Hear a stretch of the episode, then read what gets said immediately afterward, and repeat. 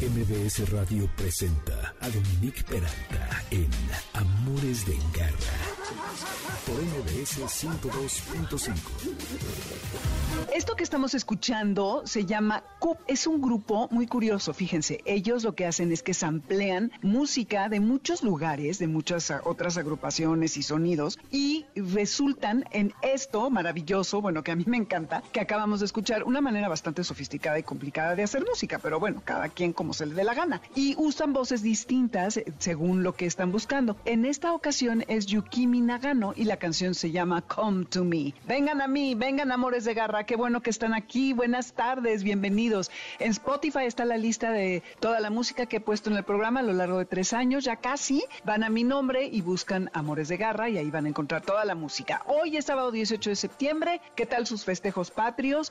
Espero que la hayan pasado muy bien. Y bueno, pues me da mucho gusto que estén por aquí porque fíjense que el mundo de los animales es tan vasto y hay tanto que contar que bueno, no tenemos, pero no nos alcanza el tiempo que tengo para hablar acerca de todos estos temas. Y hoy tengo a tres invitados maravillosos. Voy a comenzar con la doctora Erna de Villa, quien a propósito del mes patrio va a hablar de un perro que se llama el calupo. Es un perro lobo mexicano, pero hay todo un rollo de si es o no todavía una raza y vamos a hablar de qué se necesita para realmente consolidar una raza, a lo que seguiría la pregunta de si el calupo ya es raza consolidada. Voy a poner por ahí un video en Twitter y en Instagram para que se asomen y lo vean y vean a este perro. Y luego voy a hablar con el doctor Octavio Bravo, que deseo que usted, a ustedes les vaya a hacer la misma ilusión que a mí, porque este invitado ha inventado implantes que no son metálicos para operaciones ortopédicas y que creen que el costo es casi tres veces más accesible de los que hoy hay en el mercado de titanio y son además más biocompatibles, si es que es correcto decir esto. Entonces es una buena noticia para quienes no tienen los recursos y que necesitan cambiarle eh, algo en la rodilla a su animal, en fin, ya van a ver. Y termino con Luis Alberto Sánchez, que es historiador y tiene una historia muy padre acerca de una perrita que está inmortalizada en la fachada de Bellas Artes. Así iniciamos, soy Dominique Peralta, bienvenidos a Amores de Garra por el 102.5 FM. Si quieren contactarnos en las redes Dominique Peralt y Amores Garra y en Instagram y Facebook Amores de Garra. El lunes estará disponible el podcast en mbsnoticias.com, además en el resto de las plataformas que reparten este tipo de contenido Pueden buscar también la liga vía nuestras redes.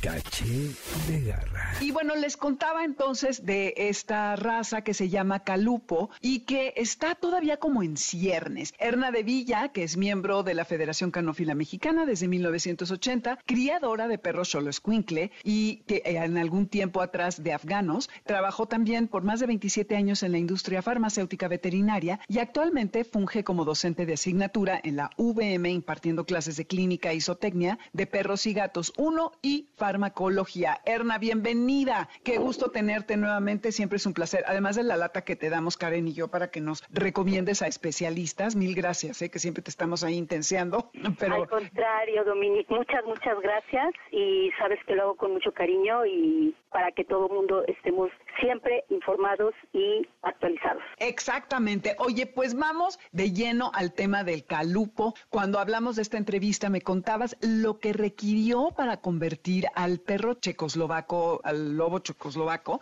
en raza. Entonces, ¿qué, qué hay? ¿En qué estatus está? ¿De dónde viene? ¿Cómo es el tema con este animal? Mira, en primer lugar, el nombre de calupo viene del criadero caliente, de ahí viene cal, y lopo es pues de la apariencia del lobo que tiene.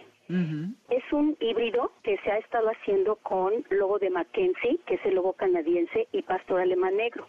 Ellos eh, están seleccionando color negro. Es un perro muy bonito, muy bonito y pues ellos digamos que en cierta forma están tratando de recuperar algunos de estos perros prehispánicos que arqueológicamente se han descrito por el maestro Raúl Valadez.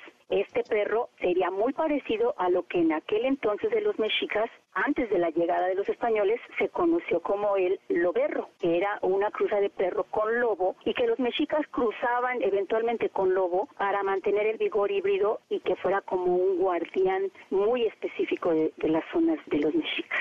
Entonces, el calupo, por lo que ellos mencionan, es un perro que han estado seleccionando desde hace 20 años. Y yo creo que es una raza que está en un periodo híbrido. La Federación Canófila Internacional nos rige que para que las razas sean reconocidas como puras, en primer lugar tiene que haber una generación de 30 camadas diferentes y que las características físicas y genéticas y de temperamento y comportamiento sean muy parecidas de 30 a 40 generaciones, pero ya establecidas las características. Ahora, te comentaba lo del perro eh, lobo checoslovaco porque ellos empezaron a hacer un híbrido muy similar al calupo. Y ellos empezaron en 1955 y tardaron de 1955 a 1965 en definir las características de temperamento, de color, de tamaño, de fenotipo que querían.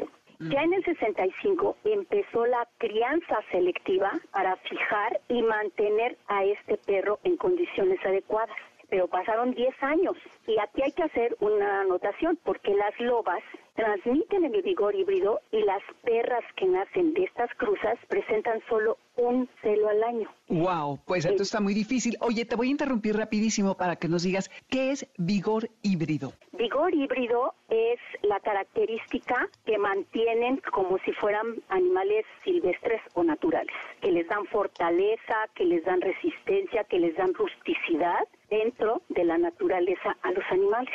Ok, lo que los distingue de un animal domesticado, ¿sería eso? Digamos que sí, porque a veces el vigor híbrido ya dentro de las razas puras lo que vas a hacer es fortalecer las características que has ido seleccionando. Pero este vigor híbrido, cuando estás trabajando con animales híbridos, es para que sean más fuertes al ambiente, que tengan más resistencia a las enfermedades y que sean más aptos para cualquier tipo de evento que se pueda presentar en cuanto a salud, básicamente. Wow, perfecto. Entonces, ¿y animales híbridos son estos animales que se combinan, que se mezclan? Sí, en este caso las razas caninas es cruzar una con la otra e ir seleccionando y fijar bien esas características físicas de cómo queremos al animal. Hay razas que se están fijando, por ejemplo, está el, bueno, el perro lobo eh, checoslovaco fue reconocido por la FCI hasta 1999 oficialmente, ya como una raza establecida sin problema, aunque en 1989 la registró como una raza provisional entonces de 89 al 99 pasaron todavía 10 años más para decir esta. Ahora, Calupo ya lo reconoce la Federación Canófila Mexicana, pero... la internacional? No, internacional no. Entonces, eso nos indica que todavía la internacional tiene sus reservas para darle y otorgarle, ahora sí que oficialmente, la característica de una raza pura porque todavía está en mejoramiento y yo no podría decir a qué lado de la crianza se tiene que ir, si sería tamaño, color, temperamento, docilidad, no sé, pero esto es importante porque si ellos tienen trabajando entre 20 y 25 años, la federación pide 30 generaciones idénticas. No. ¿Y, cuántas llevan de Calupo? Según los, los cuentas que ellos nos comentan, yo creo que han de tener aproximadamente pues unas 10, 15, porque las perras no entran dos veces al año en celo, porque tienen el vigor híbrido de la loba, que es una vez al año. Ah, es decir, que ellas también entran solamente una vez al año. Sí. Las hembras de calupo. Mientras más primitivos son los perros, más espaciados son sus celos. Mm. Y precisamente hablando con el doctor Esquivel, que él trabajó en el lobo gris, me decía, no, es que a veces las lobas entran, una vez entran al año, pero a veces son tan silenciosas que no las podemos ni detectar. Entonces, esto es lo que puede estar pasando. Y aparte de que sean 30 generaciones, están pidiendo también que tengan ocho líneas sanguíneas distintas y que en seis generaciones de hijos, padres, abuelos, bisabuelos, tatarabuelos y chosnos no haya ninguna consanguinidad en ocho líneas diferentes para establecer la raza como una raza pura. Uf, no, pues es que eso es un trabajal. Pues para el lobo, el perro lobo checoslovaco se echaron casi 50 años y aquí van apenas 20, 25. Así que falta muchísimo. Falta mucho, pero no hay que perder la tenacidad, porque de ahí que podemos seguir trabajando con las razas. Por ejemplo, los ingleses tienen muchas razas, los alemanes tienen muchas razas, México tiene oficialmente dos, chihuahueño y Xoloscuincle y el calupo en formación y otras otras razas que andan por ahí también está el bully, que es otra raza mexicana que también está luchando por encontrar su lugar dentro de la oficialidad de raza pura. Mm. Eso es interesante porque pues como que México nunca le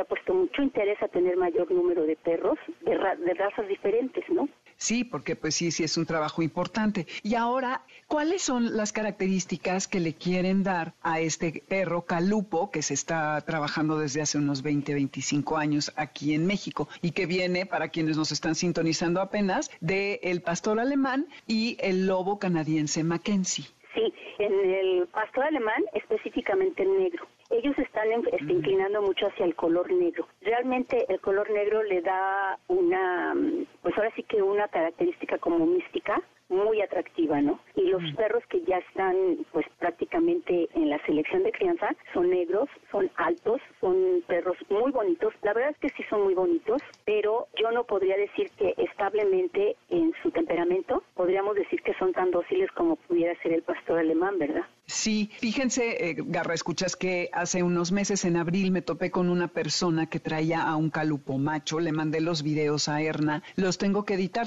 bueno, ya los tengo aquí, se los voy a poner, y ella comenta justo en el video que le cuesta un poco de trabajo, que, que no es un perro tan dócil, que dice que es muy nocturno, entonces sí, y en un momento, bueno, eso lo hace cualquier perro, durante el video la jala y el perro está como todo el tiempo muy pendiente, pero el animal es hermoso, parece un pastor alemán, pero a mí me llamó la atención y me acerqué a ella porque dije, no, esto no es un pastor alemán, pero tampoco es un belga malinés negro. Entonces, ¿qué te pareció ese que viste? lo que te son, mandé? son muy bonitos, ya los he visto en persona, porque sí los he visto, bueno, en persona no, ¿verdad? En perrona, a todo color, sí, son muy bonitos, son muy llamativos, y la gente luego cuando el perro gruñe o el perro demuestra los, los dientes, es agresivo, no, hay que recordar que son reactivos. Y cuando estos animales reaccionan es porque sienten invadido su espacio vital. Y esa es la parte que todavía les falta para que pueda ser más dócil la raza. Entonces hay que acercarse con ellos con cuidado. Son animales que se van a adaptar básicamente a su dueño desde que son cachorros, pero sí tenemos que, digo, tenemos, porque finalmente como humanos hay que trabajar mucho en la docilidad y en la socialización del animal. Y eso es muy importante porque cuando los animales empiezan a dejarse domar, que así se puede llamar al adiestramiento, eso lo transmiten a sus siguientes generaciones. Y eso va a facilitar muchísimo más la docilidad de la misma raza. Y entonces ahí en la selección de crianza hay que ir seleccionando a los animales que sean más fáciles de convivir con el humano y que no mm. pierdan la característica de buen guardián. Exactamente. Y el atractivo de este perro, además de su físico, que es hermoso, ¿hay algún propósito? Porque, por ejemplo, vi que al perro lobo checoslovaco lo criaron para estar como en el border patrol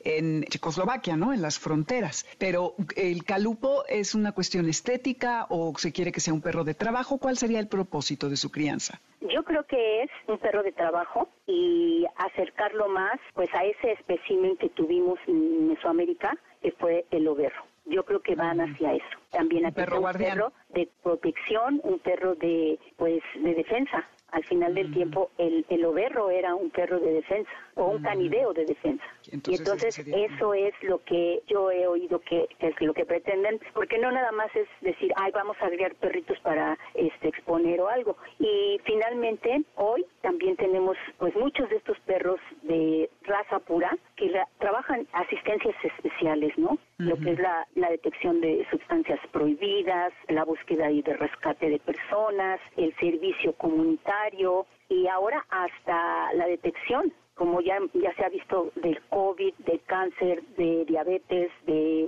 este presentación de epilepsia, crisis, ajá, crisis epileptoides.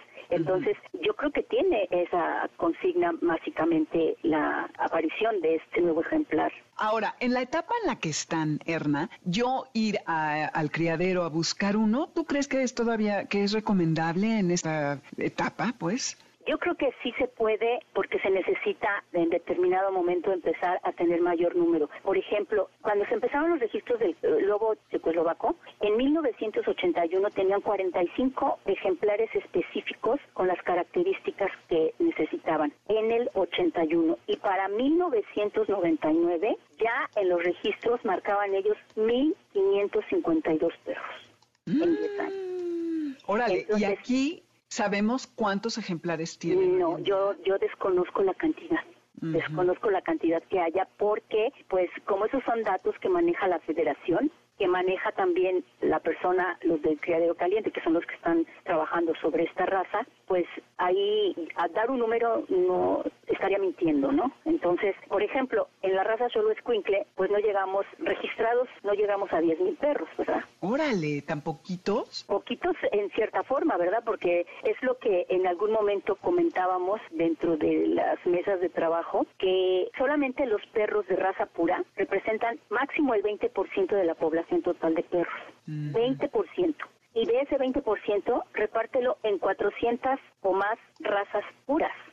El otro 80% son perros de raza no definida. Sí, es, es una barbaridad. Y con la tendencia hoy en día de que la gente ya no busca tanto perro de raza pura, sino más bien adopta a los animales por la terrible problemática del país, hay mucha conciencia y eso está maravilloso. Entonces tampoco se está fomentando tanto, ¿no? La crianza de estos animales. Es que eh, todos los que nos dedicamos a criar, Dominique, lo hacemos un poquito más conscientes. Sí, te voy a reconocer que hay gente que cría perros para vender perros, pero el criador responsable no cría para vender perros, cría para preservar las razas y buscarles el nicho que es lo que les da la selección. El perro que es cazador tenga el instinto y no se vaya corriendo y a la presa pues ya, o sea, y no porque estemos con la idea de que tenga que cazar cualquier cosa, pero conservar las razas con las características o técnicas que requieren para trabajar en lo que se fue seleccionando, pues es una parte de la responsabilidad que también nos corresponde preservar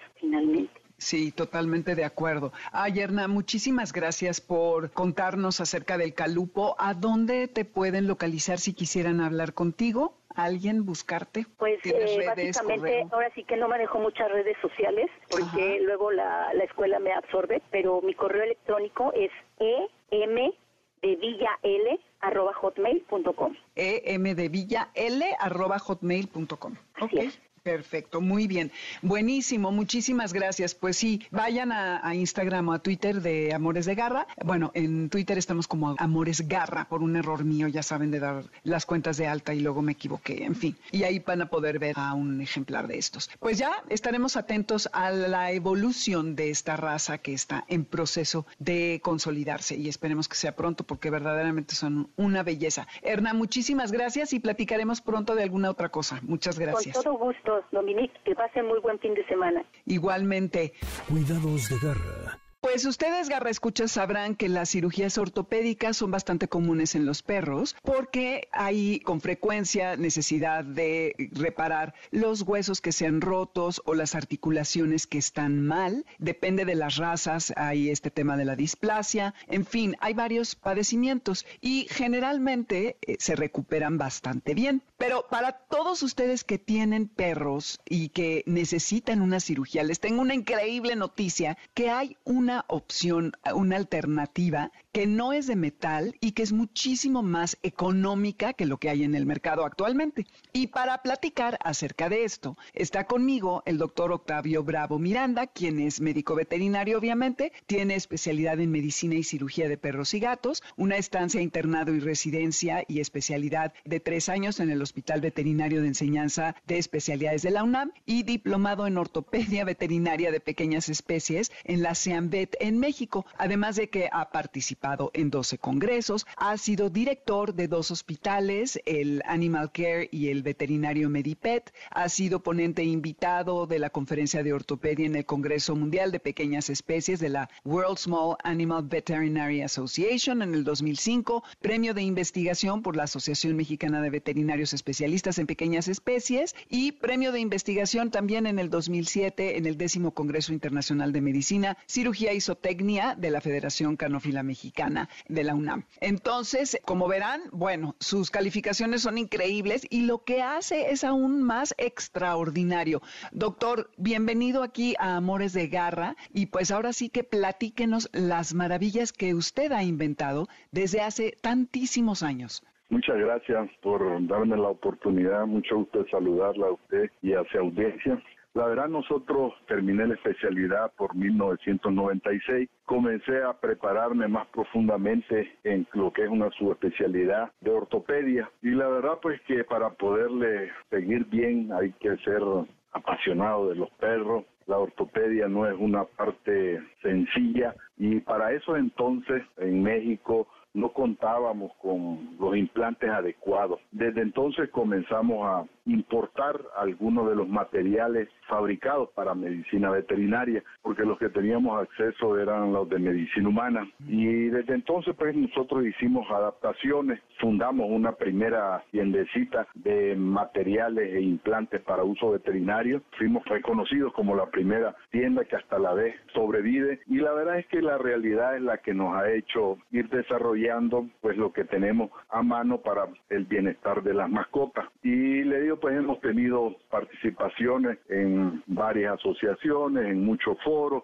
para presentar pues nuestro trabajo. Muchos son pues adaptaciones, ideas nuevas, implantes nuevos y lo más reciente que tenemos, como bien usted lo menciona, son los implantes no metálicos. La verdad es que ha habido un poco incluso de resistencia a aceptarlos por algunos de los colegas ortopedistas. ¿Por qué? ¿Por qué ha habido resistencia? En realidad son conceptos nuevos para uso veterinario. Entonces, como se desconoce un poco esta línea de implantes, entonces como que les da cierto recelo. También como que no les parece mucho a veces que los precios sean incluso más accesibles y que yo les diga, oye, este implante desarrollado es mejor que los que siempre hemos usado por determinadas características. No quiere decir que lo desarrollado para este tipo de cirugía esté mal, pero sentimos que nosotros aportamos un poco más de esto. Fíjese, los ligamentos cruzados de los perros es una de las cirugías que más realizamos Solo en Estados Unidos, hace como unos ocho años, sacaron una estadística, la inversión, los gastos por este problema relacionado a esta cirugía rondaba alrededor de 1.300 millones de dólares, solo en Estados Unidos. Madre santa de mi vida. Ha, crecido este problema Eso es anual, ¿verdad? casi al doble o triple de lo que era hace unos 20 años por las cruzas que se realizan de las diferentes razas, mejoran en determinados aspectos de estética, belleza, trabajo, etcétera, pero en algunos problemas eh, se expresan más. En este caso, creemos nosotros que la ruptura del ligamento cruzado anterior ha incrementado producto de este mismo el proceso. Sí, como lo de la displasia de cadera, ¿no? Que Exactamente. fruto de estas cruzas, ahora sí que te demendas, que, sin, que nada más les importa la línea estética, afectan a las articulaciones y a la cadera y a los huesos. Así es. Fíjense, eh, eh, no es un problema nuevo, nada más que ahora se ha incrementado. Hace 30 años, un poco más, como por 1955, surgieron las primeras técnicas, que era más o menos una adaptación a veterinaria que utilizábamos los mismos tejidos para hacer la corrección. Luego, para los años 70, debido a la debilidad del proceso original, instauraron estas técnicas utilizando alambre o nylon. Luego evolucionó a hacer unos cortes en la tibia para poder estabilizar la zona de parte del doctor Slocum de Estados Unidos, una técnica muy buena y que actualmente la han perfeccionado bastante bien y utilizan implantes de titanio. Luego para los años 2000, eh, los suizos, Slodo Antepic y el doctor Montabón de la Universidad de Zurich sacaron uno que es un adelantamiento que le llaman de la cresta tibial. Eh, tuve la oportunidad de aprender la técnica con el doctor Montabón y desde entonces pues estábamos muy enamorados de estos implantes y esta técnica. Pero estamos hablando que son inversiones arriba de 30, 50 mil dólares para tener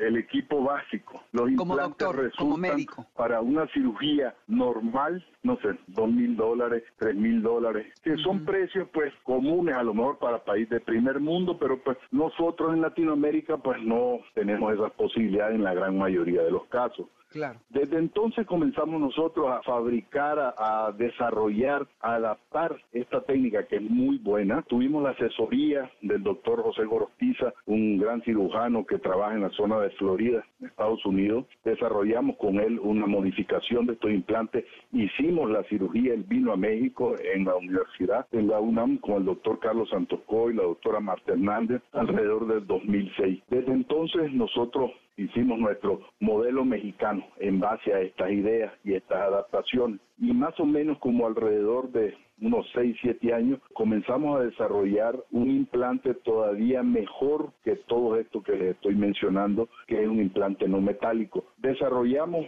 un material que finalmente nos clasificaron químicamente como monocrilato de nanoapatita. Haga de cuenta caso que es una mezcla de acrílico con el principal mineral de los huesos humanos, de perro y todo, que es la hidroxiapatita. Y comenzamos pues todo un proceso de adaptación y lograr llegar hasta lo que queríamos, que era una especie de cuña adelantadora. Y luego hicimos las primeras cirugías y pues la sorpresa de nosotros fue que resultó excelente. Pero no crea que es una idea así que de pronto surgió, ¿no?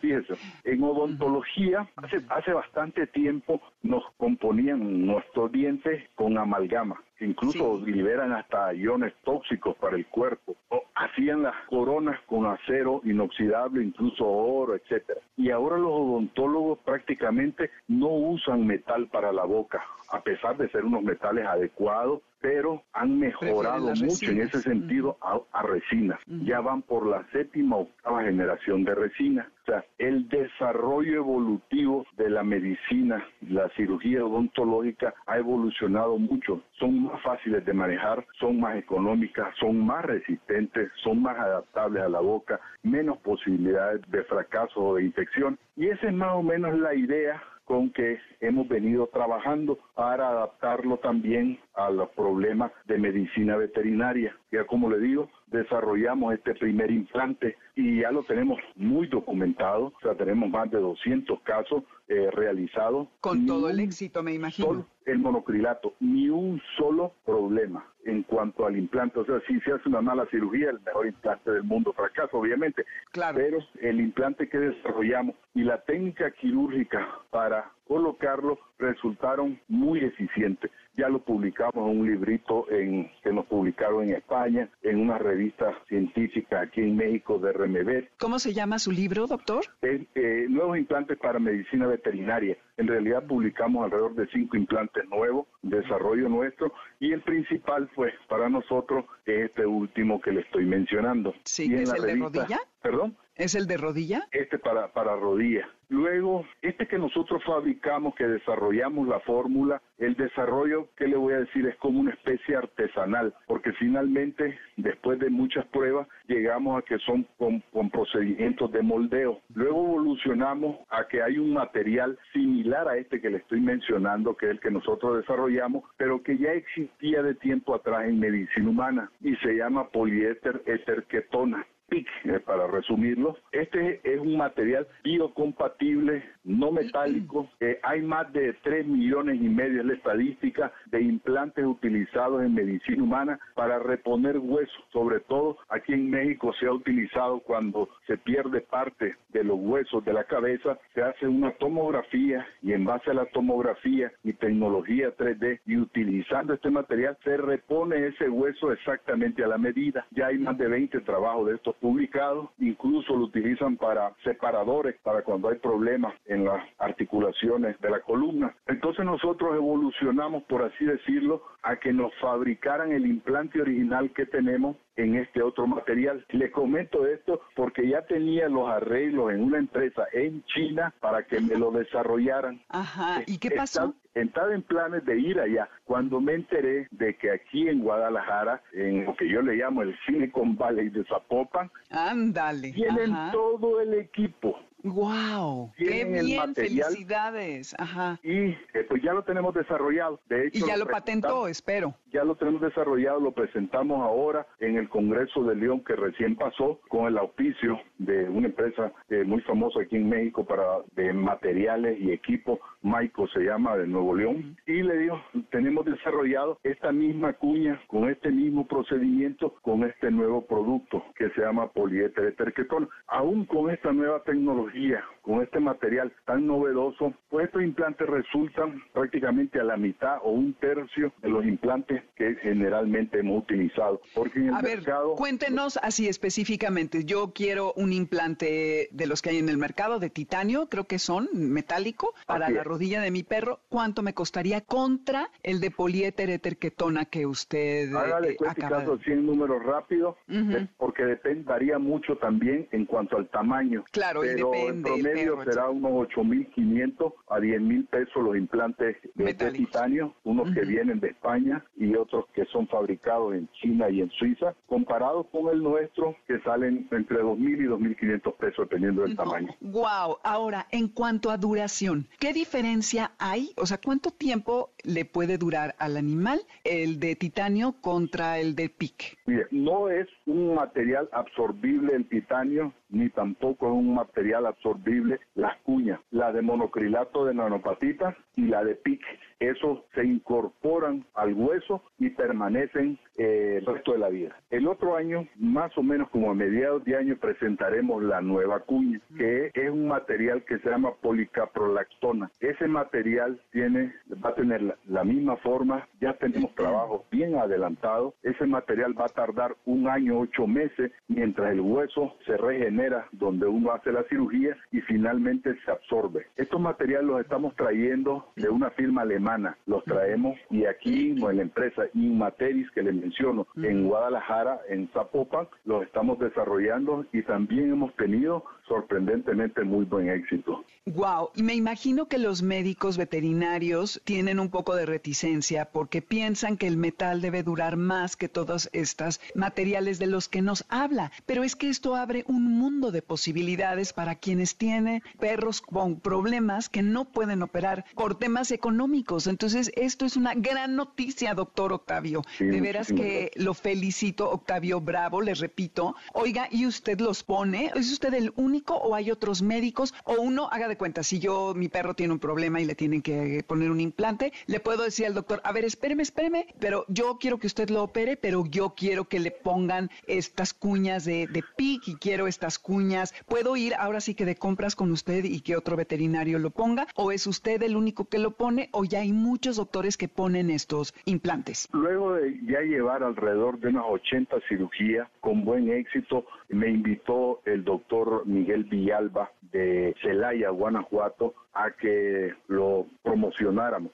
Ya llevamos alrededor de seis cursos que le damos a los médicos veterinarios. Hay unos cursos que los hacemos presenciales, ellos llegan ahí en la mañana, le damos la teoría y en la tarde le hacemos el entrenamiento de la técnica prácticamente en vivo. Va a tener uno, ¿no? Próximamente. ¿Vi? El 20 de octubre tenemos el siguiente. Ok, luego me pasa su publicidad y lo ponemos por si hay alguien, ah. médicos veterinarios que les interese. Y la verdad es que hemos tenido tan buen éxito que Michael nos puso prácticamente, eh, recién inauguraron ellos un salón para este tipo de eventos para todos los médicos veterinarios y fuimos los primeros invitados, pero vamos a tener una sede en Nuevo León, ya la tenemos en Celaya, estamos en pláticas para hacerla en el Distrito Federal y otra también ya la tenemos en Cancún. Va para hacer eh, cursos y que puedan los médicos veterinarios de todos lados poder hacer Tener la técnica. acceso. La, técnica es más sencilla que cualquiera de las otras desarrolladas. Oiga, entonces, por lo que usted está diciendo, no, no le son accesibles a todos los médicos porque uno lo desconocen, porque apenas los está usted introduciendo al mercado, y entonces habría que, para poder utilizarlas en las cirugías de nuestros perros, contactarlo a usted, usted nos diga, oiga, yo vivo en Querétaro, entonces dígame qué doctor o puedo ir. Usted usted las pone, me imagino, ¿verdad? Usted utiliza estas cuñas. Y los médicos veterinarios que han tomado los cursos. La verdad es que la técnica es más sencilla que las que se han estado normalmente realizando. Muchos de los médicos ortopedistas incluso ya tienen el entrenamiento suficiente para poderla realizar, porque incluso como le, menciono, es más fácil. Pero pues, tiene sus pequeños detalles, porque no solo es el aporte no es de un implante no metálico, sino también la técnica quirúrgica para fijarla, porque siempre lo hemos hecho con tornillos o alambre. Y en este caso, nosotros estamos proponiendo el nylon quirúrgico que es más fácil de aplicar, es más biocompatible, tarda mucho más tiempo, soporta mejor las cargas y hemos tenido, pues le digo, mucho éxito. Las cuñas estas, yo afirmo, eh, a lo mejor más adelante eh, no será así, como la ciencia vive cambiando, que son mejores que cualquiera de los implantes metálicos. Haga de cuenta y caso, le pongo un ejemplo muy claro. Los coches antes eran muy rígidos, con la idea de proteger cuando había un choque y cuando ese vehículo muy rígido golpea, toda la fuerza se va a la parte suave que va dentro del coche, que son los pasajeros. Eso evolucionó a una siguiente etapa donde los coches ahora son mucho más frágiles. Pero ¿cuál es lo maravilloso de eso? Que cuando hay el golpe se deforma y absorbe ese impacto, salvando o ayudando a, salvarse más a los que van adentro. Eso más o menos sucede con los implantes. Le llamamos nosotros un módulo de elasticidad. Es mucho más parecido al hueso que un titanio o un acero quirúrgico. Son mucho más rígidos, entonces los impactos al hueso son más poderosos porque el implante no absorbe en el caso de los metálicos y en el caso de los no metálicos ayuda a que haya esa elasticidad y creo yo que es buena parte del éxito que hemos tenido con estos nuevos implantes. Lo felicito, doctor. Se nos terminó el tiempo. De veras, doctor Octavio Bravo, qué buena noticia. Ojalá que muy pronto se extiendan estos productos que además usted ha tenido el acierto de no irse a China, irse, como dice usted, al Silicon Valley de los implantes aquí en, Zapopan, en Guadalajara. Qué emocionante, qué increíble. Y pues bueno, denos por favor sus datos para que si alguien que lo está escuchando quisiera contactarlo, lo pueda hacer. ¿A dónde lo podemos localizar? ¿Tiene redes? Un correo electrónico, su teléfono, usted diga. Sí, tenemos una página web que es www.ortobetmx.com. Si quieren hablar directamente conmigo, generalmente prefiero que lo hagan por WhatsApp porque a veces estoy operando y no contesto y no lo vayan a tomar a mal. Es el 55 32 00 96 58 en la Ciudad de México, aquí en la zona sur, por la colonia Las Águilas. Maravilloso. Pues ya oyeron, Garra Escuchas. Ojalá que alguno de ustedes se pueda beneficiar de esta increíble tecnología científica que ha usted desarrollado. En otra ocasión viene y nos cuenta más. Le agradezco muchísimo, doctor Octavio Bravo Miranda, lo felicito nuevamente y qué emocionante poder desarrollar este tipo de cuñas para el beneficio de nuestros animales. Muchas gracias por venir a Amores de Garra, doctor. Muchas gracias a usted y a su auditorio. Abrazo. Cuídese. Bueno, pues nos vamos a un corte rapidísimo. Esto que escuchan es Moses Self Help Tape. No se vayan, que vamos a hablar acerca de de una perrita que seguramente nunca han visto, yo nunca me había fijado, que está en la fachada de Bellas Artes. Esto es Amores de Garra. Regresamos por el 102.5 FM. Quédate con nosotros. En un momento regresamos. Estás escuchando Amores de Garra en MBS 102.5.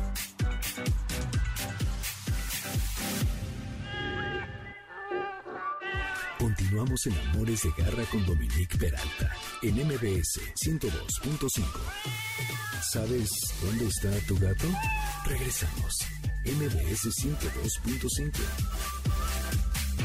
Oh Wonder Lifetimes, pues sí, son muchas las vidas que nos toma entender a nuestros animales, conocerlos, saber qué necesitan y pues me imagino que para ellos también. Esto es Amores de Garra, yo soy Dominique Peralta, estamos en el 102.5 FM, en Spotify, eh, bajo mi nombre está la lista de Amores de Garra, las redes en Twitter, Dominique Peralta MDS 102-5 y Amores Garra y en Instagram y Facebook, Amores de Garra, eh, estamos en línea o en la aplicación en MBS Noticias en este momento, en donde en mbsnoticias.com pueden ustedes encontrar el lunes el podcast, por si se tienen que bajar del coche, lo que ustedes me digan, y ya escuchar todo el programa o el fragmento que les interese. Ahora vamos a continuar con nuestro siguiente invitado. Garra Cultura.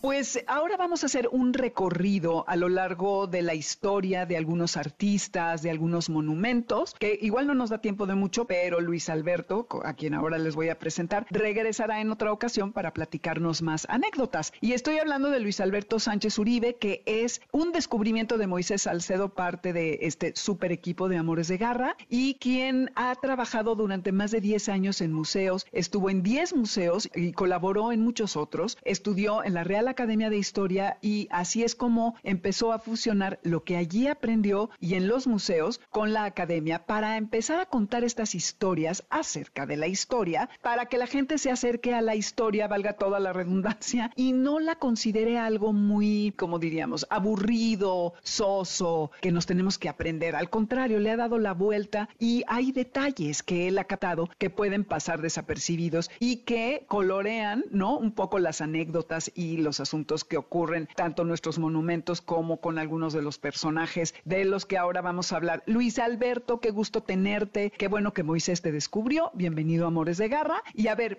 platícanos. Vimos en tu TikTok, ahora nos dices cuál es, una historia acerca de una perrita que está en la fachada de Bellas Artes. Platícanos. Hola, ¿qué tal? Muchísimas gracias por la oportunidad. Y pues así es, en mi TikTok, mi canal de TikTok se llama Historiagotas. En este canal tratamos de descubrir lo que tú decías, la historia de una manera diferente, de que no sea aburrida y que tiene diferentes tipos de detalles. A lo mejor pasan desapercibidos a nuestra vista, pero siempre han estado ahí. Y en este caso, como el de TikTok del de Bellas Artes, es un amor sobre una perrita que se llama Aida. Les platico rápidamente eh, a qué se refiere. Voy a entrar como en contexto. El Palacio de Bellas Artes, digamos que Porfirio Díaz, para conmemorar 100 años de la independencia de México, mandó a crear tres grandes estructuras, que es el Ángel de Independencia, el Palacio Bellas Artes y por último lo que es el iba a ser el Palacio Nacional, que ahorita es el Monumento a la Revolución. Pues bueno, Bellas Artes se le encargó a un arquitecto que se llama Adamo Guari. Este arquitecto desde muy pequeño, desde su infancia, tenía un amor muy increíble hacia los perritos de compañía. Entonces,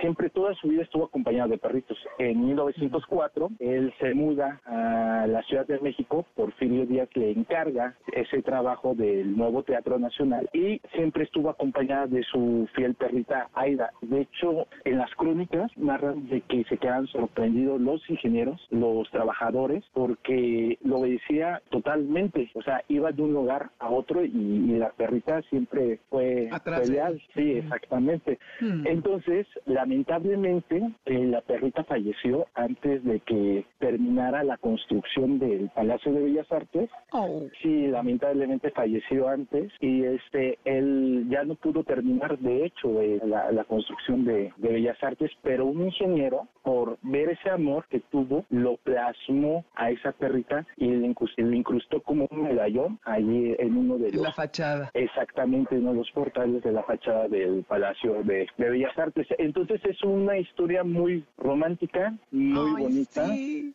está increíble. Oye, ¿en qué parte, eh, o sea, si vamos a Bellas Artes para que la busquemos cuando vayamos, ¿en qué parte? O sea, me paro de frente a la entrada y ¿en dónde está Aida? Ok, perfecto. Digamos, nos esperamos eh, enfrente. Está, digamos, que la entrada principal. Del lado izquierdo hay unos pequeños portones. Esos portones están decorados con unos medallones y en ese medallón está la perrita. De hecho, todo lo que es Bellas Artes tiene culturas prehispánicas. Aparecen no solamente una perrita, de hecho aparecen unas serpientes decorando el arco de ese portal y abajo de ese portal de esa serpiente es donde aparece la perrita, Aida. Aida. Hoy ya tenemos una visita. Yo ya por supuesto que la voy a ir a ver, ¿eh? por supuesto. Qué está increíble. Además, qué lindo que no haya sido él, sino el ingeniero quien reconociendo este amor y este vínculo tan especial, inmortalizara a este animal allí, ¿no? Claro, claro. Y te comento, fíjate, no solamente es el único. Este es algo muy bonito porque está la perrita y tiene un simbolismo de historia que hubo una unión y que lo pusieron como honor a ese amor que tuvieron ellos dos. Pero en sí todo, hay diferentes tipos de animales en todo Bellas Artes. Tenemos las serpientes, tenemos el águila que está en la cúpula hasta arriba. Entonces hay muchos detalles que tenemos que observar ahí, pero principalmente, como le decía en el TikTok, es